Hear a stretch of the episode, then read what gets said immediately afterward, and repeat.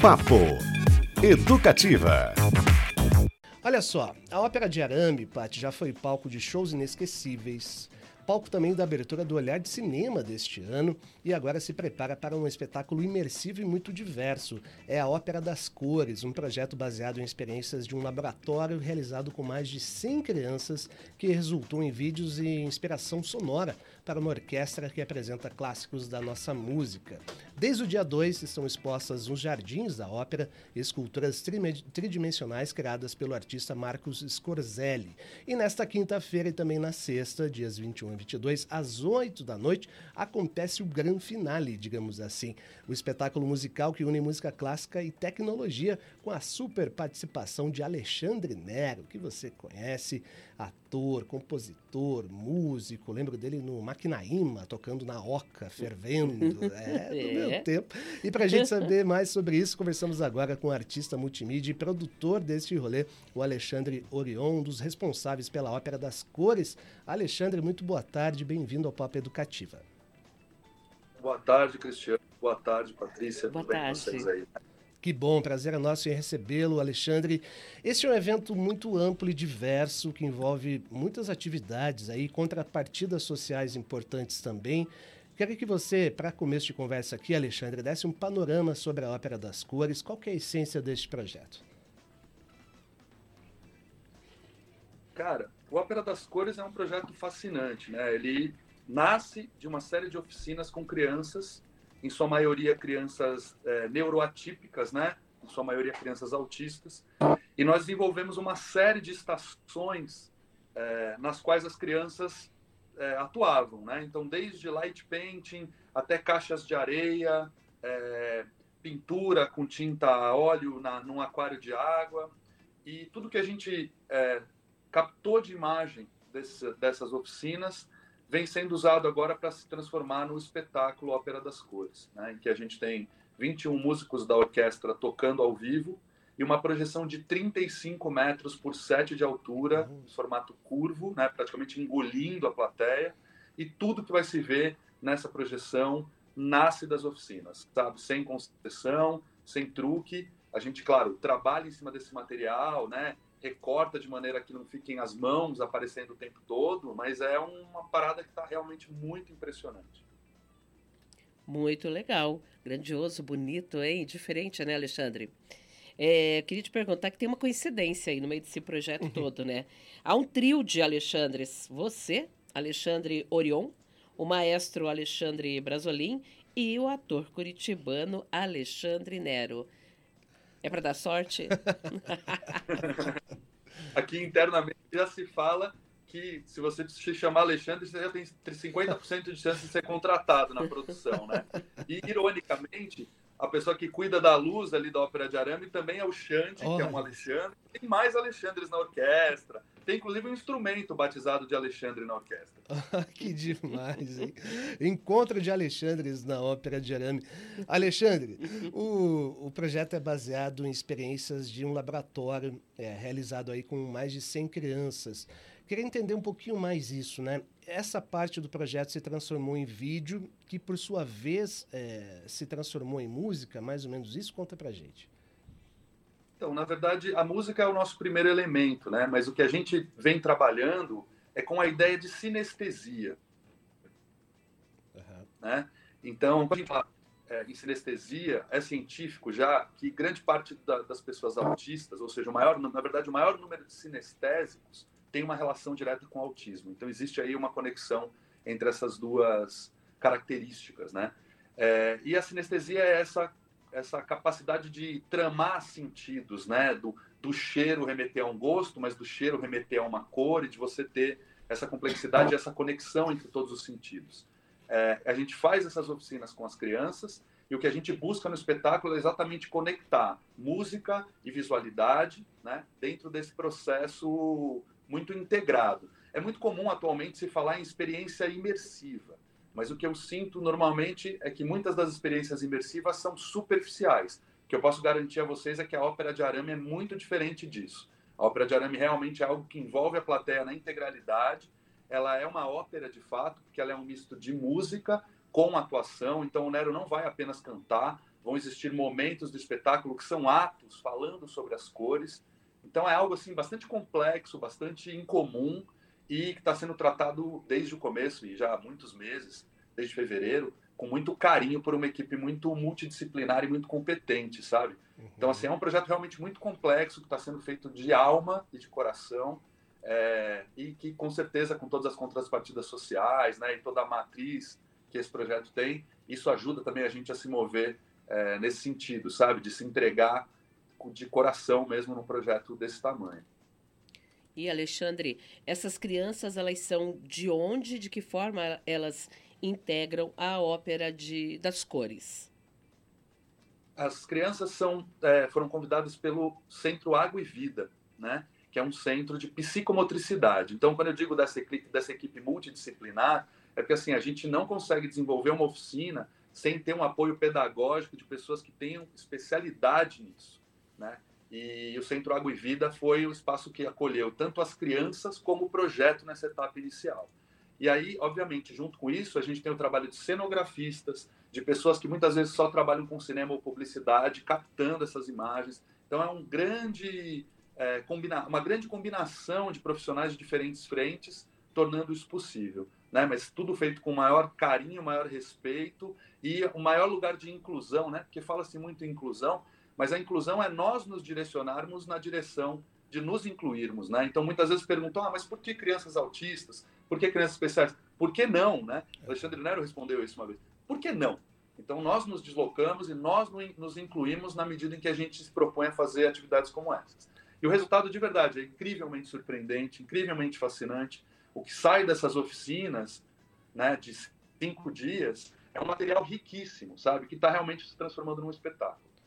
É, eu estou muito curioso aí para ver, né? Legal você falar um pouquinho, fico imaginando aqui eu como também. será. Ele falou de sinestesia, mas aí nessa segunda parte da resposta de empatia também, né? Que é definitivamente a gente se colocar no lugar do outro, nesse caso crianças autistas. Sensibilidade também, Exatamente. né? Por parte de todos ali envolvidos no, no palco. Que é a essência da arte, no fim das é, contas, é, né?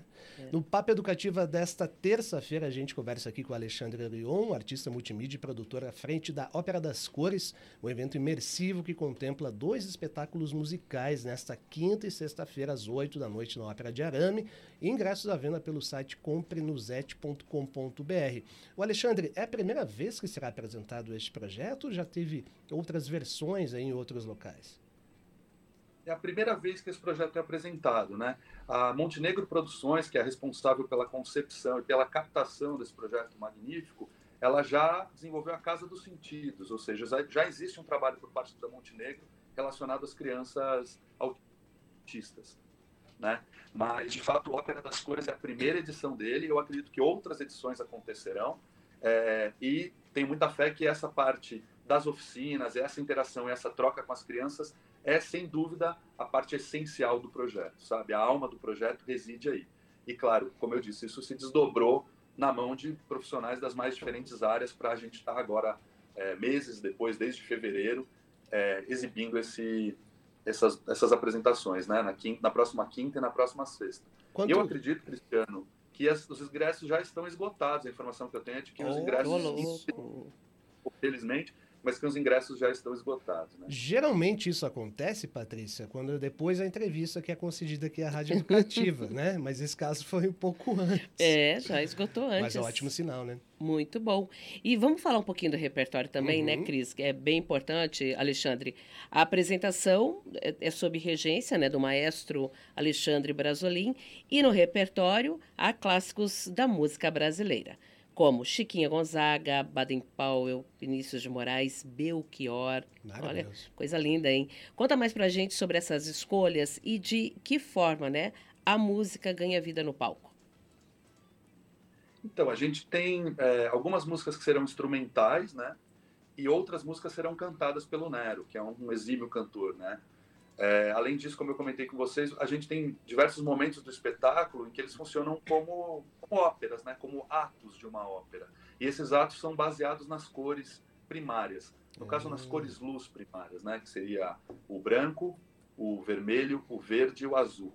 É, então, existe um, um, um, momento ali que é como um monólogo falando sobre essas partes. a escolha do repertório foi tentando dar uma variedade. São, são músicas é, populares, né, assim, do conhecimento do público, mesmo nas, nos momentos em que gente, elas serão tocadas instrumentais, sem dúvida o público vai poder cantarolar, porque são músicas muito conhecidas de todos. É, mas foram, foi um repertório escolhido, assim, também por todos esses profissionais, pensando numa variedade interessante, né? Tanto para os instrumentais como para as músicas cantadas. E os arranjos são fascinantes também, gente, porque as músicas, por estarem sendo tocadas por 21 músicos, né, uma orquestra, é, os arranjos são surpreendentes e muito bonitos. A gente trabalhou, eu, por exemplo, trabalhei nesses vídeos que eu comentei com vocês, né, que vieram a partir das oficinas, durante pelo menos três meses ouvindo versões MIDI das músicas, ouvindo versões digitais dos arranjos. E agora chegar aqui e ouvir essa orquestra tocando isso ao vivo é emocionante. Nós estamos nos ensaios, é comum alguém chorar, entendeu? Porque a gente passou meses trabalhando né, com aquele som que é o digital, que era o que a gente tinha para, né, no primeiro momento. Agora nos ensaios é muito bonito, muito bonito. E o, o Gilson Fukushima está nessa também, né? Queria que você comentasse um pouquinho sobre os músicos, se são músicos curitibanos, fazem parte de alguma orquestra, enfim, se há, há mais algum Alexandre aí que toca também.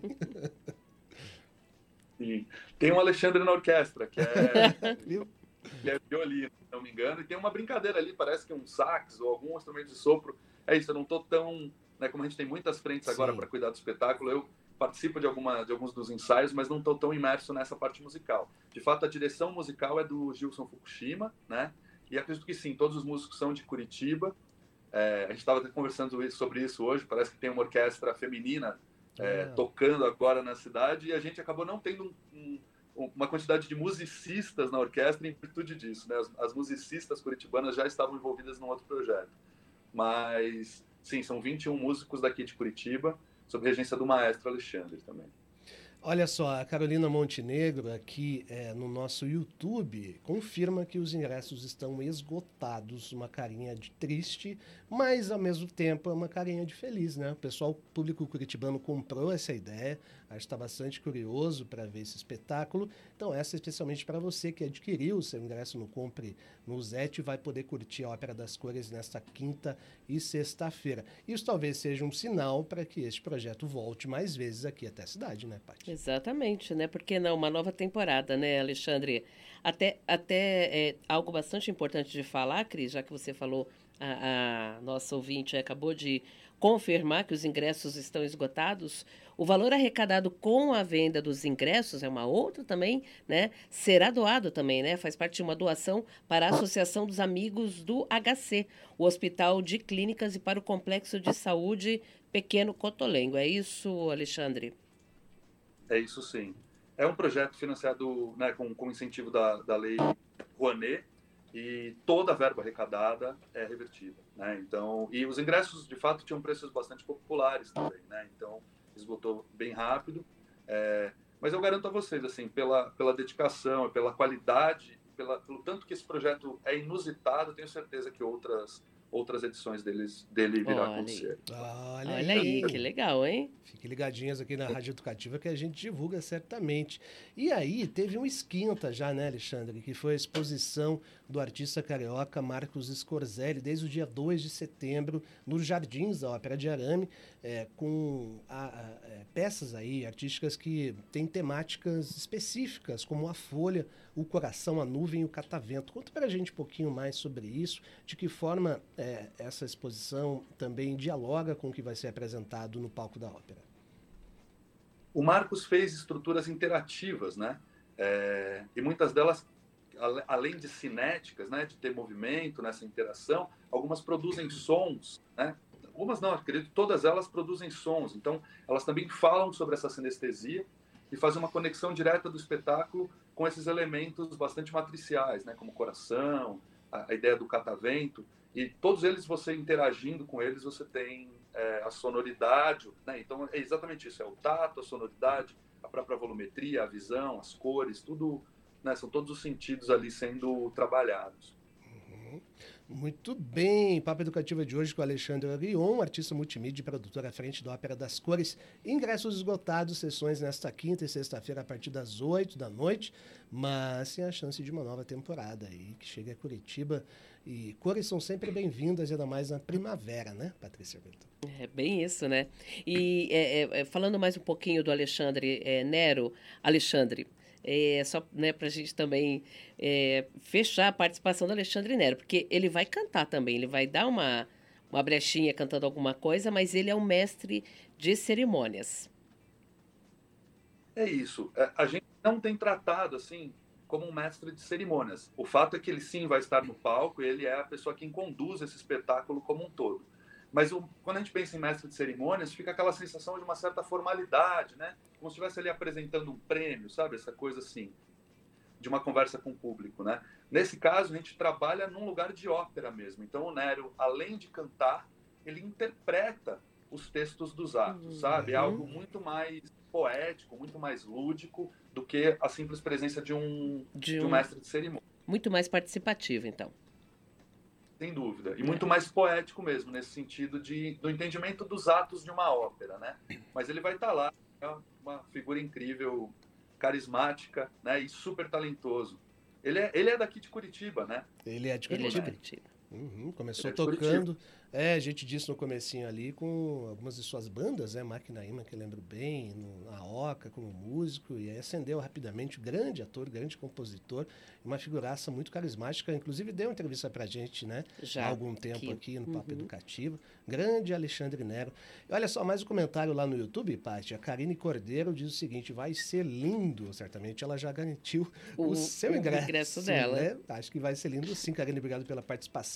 Arroba Rádio Paraná Educativo no YouTube e no WhatsApp é o 413317516. Ô Alexandre, a, a, falando um pouquinho aí da sua trajetória, é, que é lindíssima, aliás, você tem obras incríveis, né? Você é reconhecido pelas suas intervenções urbanas e pensa na cidade, talvez esse projeto até é, justifique isso também, de certa forma, como um grande palco na interação entre ela e seus cidadãos, né, de uma forma mais interessante, contemplativa e produtiva. Como é que você vê de que, de que, em que fase estão os seus estudos sobre isso? Né? A gente também está discutindo mais esse tema, dando mais a, a, a atenção à arte urbana e coloca o grafite, por exemplo, como isso. Né? Volte meia a gente vê algum tipo de discussão nisso. O que, que você pensa sobre esse rolê? Em que pé estamos, o Alexandre?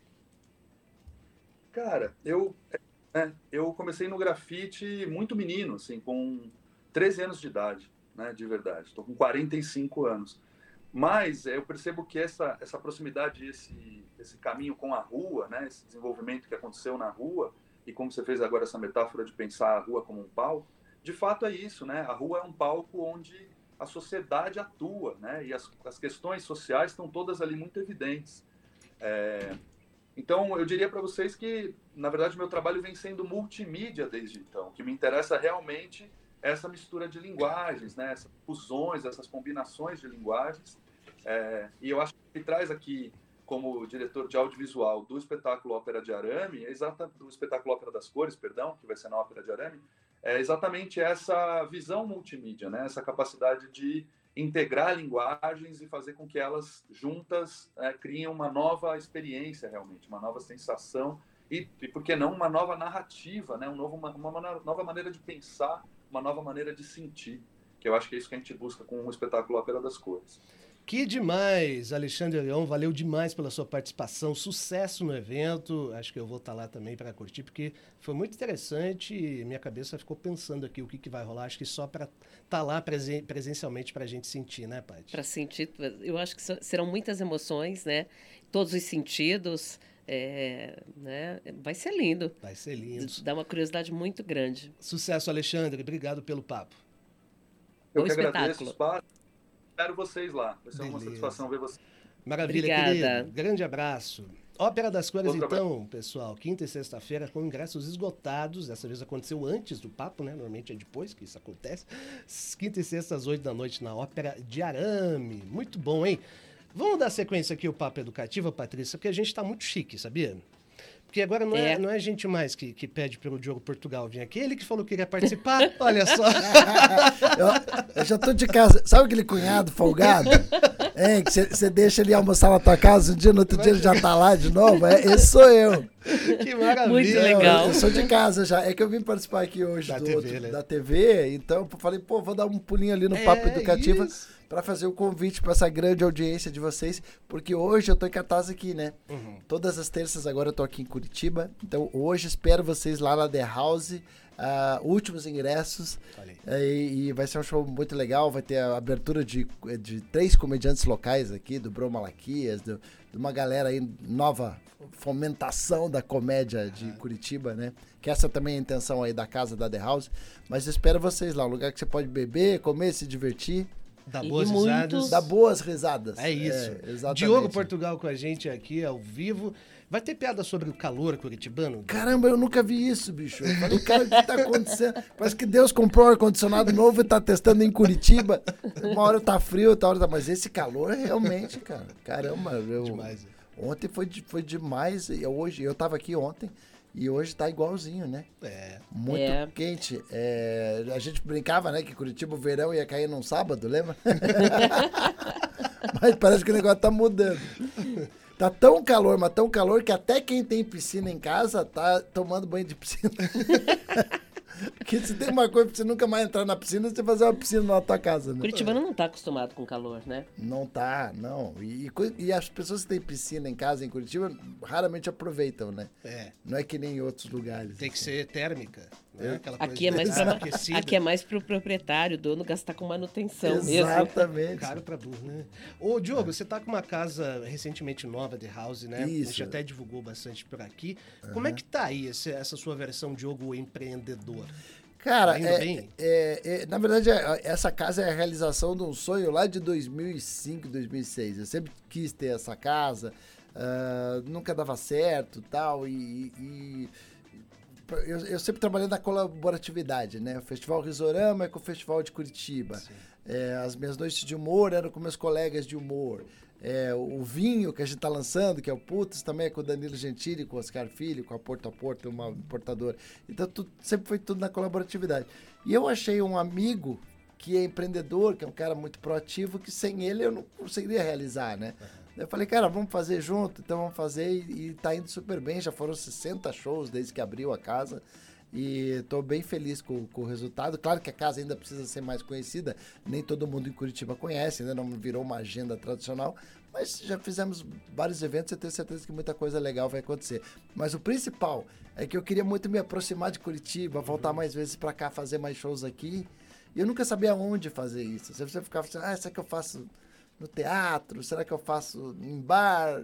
Aí quando essa casa ela tem um pouquinho dos dois. Ela é uma casa teatral, assim, sabe? É um tipo um café teatro. É um espaço grande, né? É um espaço grande e ao mesmo tempo tem comida boa, tem bebida, tal, e tem um palco que lembra muito a estrutura de teatro. Então eu tô bem feliz de estar tá fazendo e ainda mais que a minha, né? Então Sim, e, e daí é uma agenda fixa, né? Para quem, por exemplo, Isso, não conseguir hoje, né? Por exemplo, que é terça, todas as terças e agora a temporada fixa em Curitiba. E posso dar um furo aqui de reportagem? Opa! A gente fechou há pouco tempo, de, tem um programa chamado Fritada, uhum. que também é outro trabalho colaborativo, né? Que são vários comediantes fritando uma celebridade.